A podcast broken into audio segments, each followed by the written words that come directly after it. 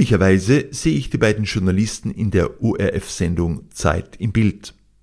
Der eine, Hans Bürger, analysiert politische Entscheidungen. Der andere, Günther Meyer, holt die Wissenschaft in den Alltag. In den letzten gut zwei Jahren seit Beginn der Corona-Pandemie haben sich Bürger und Meyer in erster Linie mit den Auswirkungen der Pandemie beschäftigt. Denn das Coronavirus hat die Welt im Griff. Hans Bürger und Günther Meyer haben darüber ein Buch geschrieben, der Titel Knockdown, die Menschheit auf dem Prüfstand. Eine Erkenntnis, die Hans Bürger gewonnen hat, Heute wissen wir alles, was falsch war.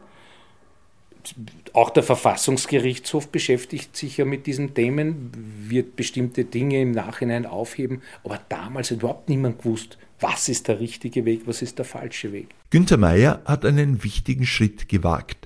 Er hat die Wissenschaft in konkrete Sprache gefasst und komplexe Sachverhalte leicht verständlich gemacht. Ich glaube, da hilft mir, dass ich eigentlich vom Land komme, am Land aufgewachsen bin, in der Steiermark auch und äh, gelernt habe, ähm, wie man Geschichten erzählen kann. Die beiden Journalisten und Buchautoren sind kürzlich in der Grazer Buchhandlung Moser zu Gast gewesen, um ihr Buch vorzustellen. Ich habe bei dieser Gelegenheit mit den beiden über ihr Buch gesprochen. Mein Name ist Günther Enschitsch. Willkommen zur neuen Folge meines Politik-Podcasts. Nachgefragt. Der Politik-Podcast aus der Steiermark. Es ist in diesem Buch eine Mischung aus Rückblick und Ausblick geworden. Hans Bürger und Günter Meyer sind als ORF-Journalisten mittendrin in der Berichterstattung über die Corona-Pandemie gewesen. Zeitweise sind ihnen drei Millionen ZuschauerInnen in der Zeit im Bild gefolgt. Hans Bürger leitet im ORF Fernsehen das Ressort Innenpolitik und EU. Er ist innenpolitischer Hauptkommentator in der Zeit im Bild. Der gebürtige Linzer hat außerdem mehrere Sachbücher verfasst. Für alle, für Journalismus, Politik und Gesellschaft sei die Corona-Pandemie ein Ereignis gewesen, bei dem man auf keine Erfahrungen zurückgreifen konnte, sagt Hans Bürger. Alles, was ich da drinnen geschrieben habe über das Innenpolitische, ist längst Vergangenheit. Es gibt ja fast keine Politiker und Politikerinnen mehr, die da drinnen beschrieben sind, die überhaupt noch in ihrem Amt sind. Also allein 2021 haben wir drei Bundeskanzler verbraucht. Das macht natürlich äh, ein bisschen ein Problem äh, für möglicherweise für eine Leserin, für einen Leser, wenn er sich denkt, die gibt es alle nicht mehr. Aber es hat sich in der Vorgangsweise der Politik, in der Behandlung der, der Corona-Krise eigentlich relativ wenig geändert. Äh, die Methoden sind die gleichen, die politischen Auseinandersetzungen sind die gleichen, nur die Personen sind halt ein bisschen ausgetauscht worden. Sie geben Einblicke in äh, politische Entscheidungsgrundlagen, Entscheidungsprozesse, unter anderem auch äh, aus Gesprächen mit Mitarbeitern äh, von Minister- und Kanzlerbüros. Wo ist denn da die Grenze, an der Sie sagen, darüber kann ich nicht schreiben, weil, weil das off-records ist oder darüber kann ich schreiben? Der entscheidende Punkt ist der, wo Mitarbeiter dir Dinge erzählen, äh, die direkt den Politiker oder die Politikerin betreffen. Das heißt, wenn es um Stimmungslagen geht und also da war er schon sehr müde, der Bundeskanzler, und da hat er einen Wutausbruch gekriegt und die derartige Dinge, die schreibe ich natürlich nicht in einem Buch, das würde ich nur in einem Podcast sagen. Na, aber das meine ich damit. Nicht? Also wenn es um, um wirklich private Dinge geht, dann haben wir die natürlich weggelassen. Aber es ist schon äh, durchaus an der Grenze zum Teil dessen, was man sagen kann, wie es zu politischen Entscheidungen kommt. Ich hoffe, dass ich diese Grenze nie überschritten habe. Sie waren immer in der tagesaktuellen äh, Berichterstattung. Äh, die Ereignisse haben sich ja förmlich, wenn ich diesen äh, abgerutschten Ausdruck verwenden darf, überschlagen. Wie viel Distanz haben Sie damals im tagesaktuellen Geschehen gehabt, um einfach etwas objektiviert anzusehen, im Vergleich zu dem, was Sie jetzt im Buch geschrieben haben? Naja, das Problem ist natürlich auch immer ein bisschen die Rolle des ORF. Äh, wir haben ja in der, in der ersten Phase der Pandemie eine ganz bestimmte eigene Rolle gehabt, die wir eigentlich aus meiner Erinnerung solange ich als Journalist bin, nicht gehabt haben, nämlich eine der wirklichen Information für besorgte äh, Bürgerinnen und Bürger, für Zuseher, für, äh, für Hörer im Radio und so weiter. Das heißt, die waren stärker auf uns angewiesen als in Normalzeiten. Und da immer äh, die Distanz zu finden zu dem, was dich selbst betrifft, war nicht einfach. Denn Corona hat uns ja alle betroffen. Wir sind ja alle im Homeoffice gewesen. Also ich habe Kinder damals äh, ja, elf und zwölf. Äh, die waren auch zu Hause, die Frau war zu Hause. Das heißt, alles, worüber wir berichtet haben, hat man am eigenen Leib verspürt. Und deshalb war es natürlich nicht immer einfach, das zu trennen. Ähm, ja, mir ist auch im Nachhinein zum Teil manchmal vorgeworfen worden, dass wir da zu sehr auf Regierungslinie sind. Ja. Aber das Problem ist natürlich, das war ja nicht Regierungslinie, sondern das vergessen die meisten, die heute über Corona nachdenken. Das war ja allgemein politische, äh, war ein politischer Konsens, außer der FPÖ. Aber, aber die anderen Parteien waren ja eigentlich von Beginn an der Meinung, ja, so sollte man es ungefähr machen mit den Maßnahmen. Heute wissen wir alles, was falsch war auch der Verfassungsgerichtshof beschäftigt sich ja mit diesen Themen, wird bestimmte Dinge im Nachhinein aufheben, aber damals hat überhaupt niemand gewusst, was ist der richtige Weg, was ist der falsche Weg. Die politischen Entscheidungsprozesse sind damals relativ rasch gefallen, gezwungenermaßen äh, durch, durch Corona. Wie haben sich abgesehen von dieser Tatsache diese politischen Entscheidungsprozesse von den sonstigen unterschieden? Naja, berühmt geworden ist der Bundeskanzler mit einem Satz, der äh, Bundeskanzler Kurz damals, der ihm dann x-mal vorgeworfen ist, wie er gesagt hat in einer Pressekonferenz, Konferenz, naja, ob diese Verordnung jetzt auf Punkt und Beistrich genau vor dem VfGH hält, das ist für mich äh, eher sekundär. Ne? Da haben sie ihn durch Sonne und Mond geschossen. Auf der anderen Seite muss man verstehen, es konnten ja nicht Gesetze und Verordnungen ausgearbeitet werden über Monate hinweg, sondern die mussten innerhalb weniger Tage greifen in Verordnungen umgesetzt werden. Ein total überfordertes Gesundheitsministerium, muss man sagen, wobei man jetzt nicht den einzelnen Beamten was vorwerfen kann, aber die waren ja mit dieser Materie überhaupt nicht vertraut. Dazu kommt, dass das ja nicht ein reines Pandemieministerium war, das wird oft vergessen, sondern auch Sozialministerium dabei und ein komplett neuer Minister mit Anschober damals.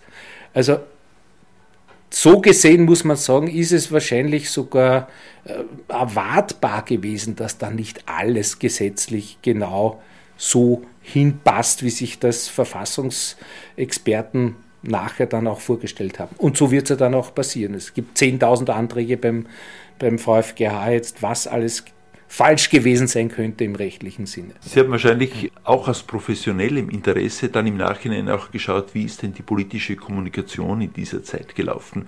Welch, zu welchen Schlüssen kommen Sie da? Also im Nachhinein weiß man, dass es ein Fehler war, grundsätzlich nur die Politik am Beginn auftreten zu lassen. Wir kennen alle das berühmte virologische Quartett. Diesen Spitznamen hatten, haben diese vier damals sehr schnell bekommen, der Kanzler, der Vizekanzler, der Gesundheitsminister und eher überraschend auch der Innenminister. Die vier sind immer da gestanden.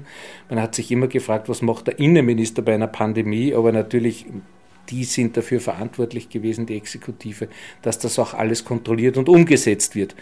In Deutschland ist man von Beginn an, an einen anderen Weg gegangen. Ich sage äh, Stichwort äh, Trosten, dass man die Virologen, die Wissenschaftler relativ rasch in den Vordergrund gebracht hat und die in der Öffentlichkeit auftreten hat lassen. Bei uns äh, hat es ein bisschen länger gedauert, bis die Wissenschaft auftreten durfte. Man erinnere sich, der nächste Schritt war dann eher Richtung Landes.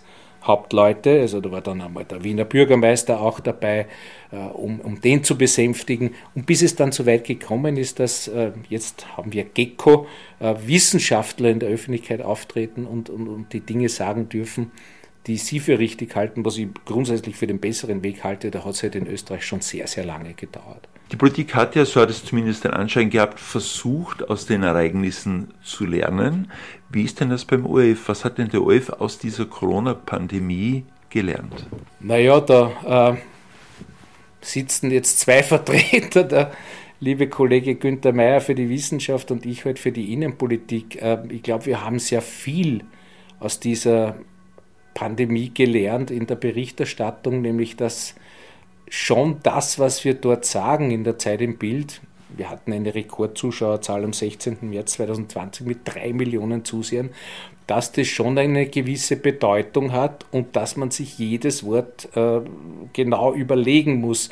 Also ich habe einmal zum Beispiel, um nur ein Beispiel zu nennen, eine Verordnung wenige Sekunden vor einer Sendung bekommen und dann sagst halt, äh, die Physiotherapeuten äh, dürfen ab sofort dies und jenes nicht machen.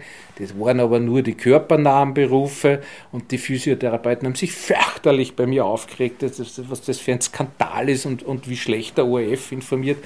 Ja, da sind Fehler passiert, aber diese Schnelligkeit, die würde ich, wenn ich ganz ehrlich bin, beim nächsten Mal überdenken. Ich glaube, es ist gescheiter, man liest der Verordnung komplett oder zumindest eine, eine, eine Zusammenfassung, die ungefähr alles das beinhaltet, was notwendig ist. Also man bringt sofort auf Sendung. Aber diese Geduld hatten auch bei uns die Sendungsmacher nicht. Und warum hatten sie sich nicht? Ganz logisch, weil in den sozialen Medien die Dinge in einem Höllentempo hinausgeschossen worden sind. Wurscht, was da jetzt stimmt und nicht stimmt. Und das halte ich, äh, habe ich immer schon für ein großes Problem gehalten, aber ich finde, gerade in der Corona-Zeit war das ein Riesenproblem, dass zig Informationen, auch von Privatsendern zum Teil, am Markt sind. Und wir dann natürlich immer den Vorwurf gehört haben, wieso habt ihr das nicht? Ja, und, und das in der Schnelligkeit zu überprüfen, das war wirklich schwierig. Also ich würde beim nächsten Mal sagen, ein bisschen langsamer. Die ganz Ungeduldigen mögen das auf Twitter gleich anschauen, aber dafür wissen es dann bei uns, stimmt es zumindest. Und das wäre, glaube ich, der bessere Weg gewesen. Günter Meyer, der Co-Autor des Buchs Knockdown Menschheit auf dem Prüfstand, leitet im ORF-Fernsehen die aktuelle Wissenschaft. Meyer hat in seinen Analysen in der Zeit im Bild die Wissenschaft in den Alltag geholt. Meyers Analysen bedienen sich der Alltagssprache, verwenden Metaphern und machen so komplexe Phänomene leicht fassbar. Ein Neuland, das Günther Meyer vor zwei Jahren betreten hat. Ich glaube, da hilft mir, dass ich eigentlich vom Land komme, am Land aufgewachsen bin, in der Steiermark auch, und äh, gelernt habe, wie man Geschichten erzählen kann. Also ähm, und es gibt natürlich auch das berühmte Zitat von Einstein, der sagt, was äh, Sie der Großmutter nicht erklären können, haben Sie selbst nicht verstanden. Und das bedeutet, äh, die komplexen Zusammenhänge gerade in dieser Pandemie, die ja wirklich sehr, sehr kompliziert sind zum Teil, lassen sich schlussendlich schon herunterbrechen auf gewisse Symbole, auf gewisse Metaphern. Und es war am Anfang auch gar nicht so selbstverständlich, denn eine Zeit im Bild ist doch ein bisschen ein Nachrichtenhochamt, wenn man so möchte. Und es war ein gewisses Risiko. Also ich war mir am Anfang nicht ganz sicher, ob das auch funktionieren kann und, und ob das überhaupt gewünscht ist. Aber das Echo war sehr schnell, sehr gut. Und insofern war es für mich eine Logik, äh, so weiter zu tun. Aber jetzt der Grundstein für das, äh, so erzählen zu können, dass es jeder versteht, der ist wahrscheinlich dort gelegt, dass ich wirklich in ja, auch einfachen Verhältnissen aufgewachsen bin und gelernt habe, wie man mit Menschen reden kann, auch über komplizierte Dinge. Und der Journalismus sollte das ja auch leisten. In der Wissenschaft ist es nicht immer ganz einfach, weil es wirklich sehr komplex ist. Aber da hat uns auch geholfen, dass wir in, einem Ressort sind, wo wir schon sehr gute Kontakte in die Virologie zu den Wissenschaftlerinnen, zu den Forschern hatten und schon prinzipiell verstanden haben, was ist ein Virus, was ist das Coronavirus.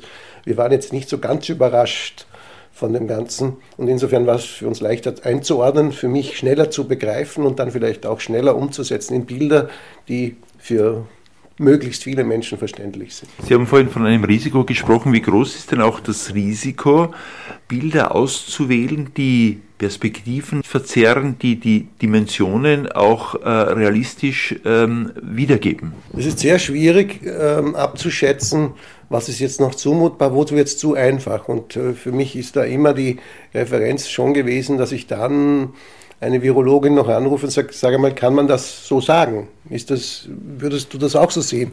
Und in den meisten Fällen haben die gesagt, ja, eigentlich kann man das schon so sagen. Es ist zwar sehr plakativ, aber ja, so, so ungefähr kann man sich das vorstellen. Das heißt, es ist nicht so, dass ich das jetzt äh, prinzipiell gemacht habe, ohne das Retour zu checken, wie wir Journalisten gerne sagen, ohne es zu fragen, kann man es denn so sagen? Es ist auch in einigen Fällen vorgekommen, dass sie gesagt haben, nein, das kann man eigentlich so nicht sagen, weil das ist doch komplizierter oder vielleicht kann man es so. Aber prinzipiell war das Feedback auch von denen, sie sind froh, dass wir es für sie übersetzen, weil sie sind ja Virologinnen, sie sind im Studio. Ich kann mich erinnern, eine Virologin sitzt im Studio und sagt zu mir, sie wissen schon, warum ich Virologin geworden bin.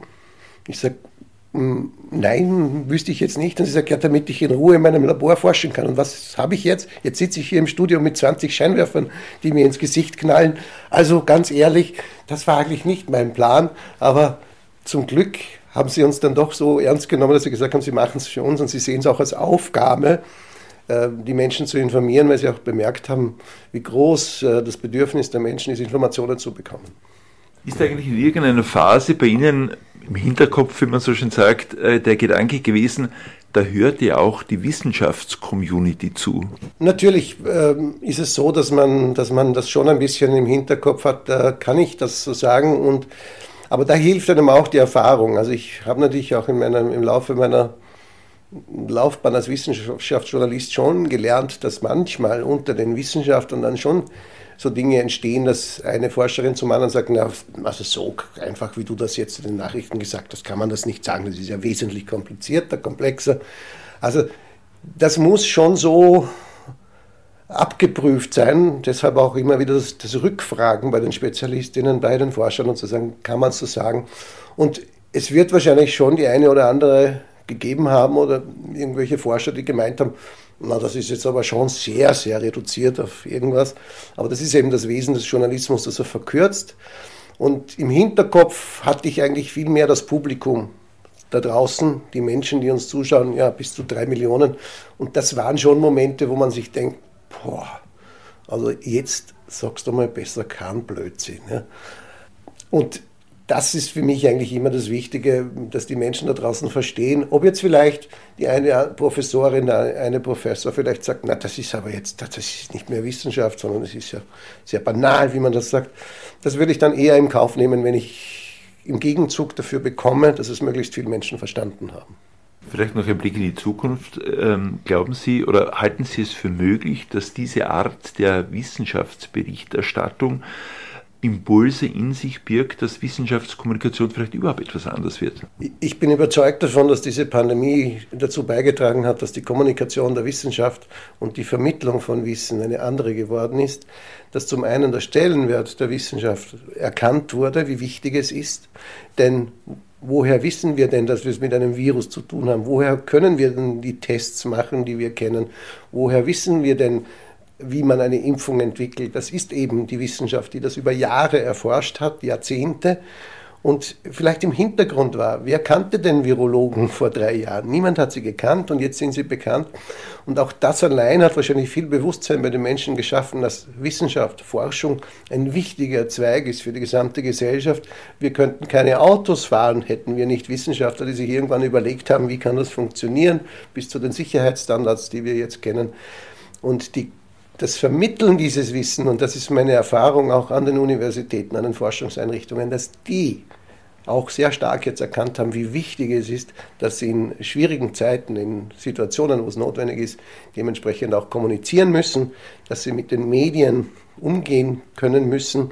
Hier sieht man schon Unterschiede zwischen dem angloamerikanischen Raum in England, in den USA, in Großbritannien, wo das schon länger so ist, dass es zum Beispiel bei Forschern zu ihrem Arbeitsfeld gehört, in der Öffentlichkeit zu sein. Sie bekommen sogar Punkte dafür, wenn sie das tun. Und das, denke ich, hat viel ausgelöst. Das könnte man als kommunikationstheoretisch, aus journalistischer Sicht durchaus als, als etwas sehen, was diese Pandemie sozusagen Positiven bewirkt hat. Dass es klar geworden ist, wir müssen den Menschen vermitteln, was wir tun. Wir sehen es zum Beispiel bei der schiefgelaufenen Impfkampagne, wenn man nicht richtig kommuniziert, dann wird man keine Erfolge haben. Und das sind sicher große Lehren, die nicht nur der Journalismus, sondern vor allem auch die Politik aus dieser Pandemie ziehen kann und muss. Das Buch Knockdown, Menschheit auf dem Prüfstand, verfasst von den beiden OF-Journalisten Hans Bürger und Günther Meyer, ist im Verlag Braumüller erschienen. Das war's auch schon. Bis bald, bis zur nächsten Folge von Nachgefragt.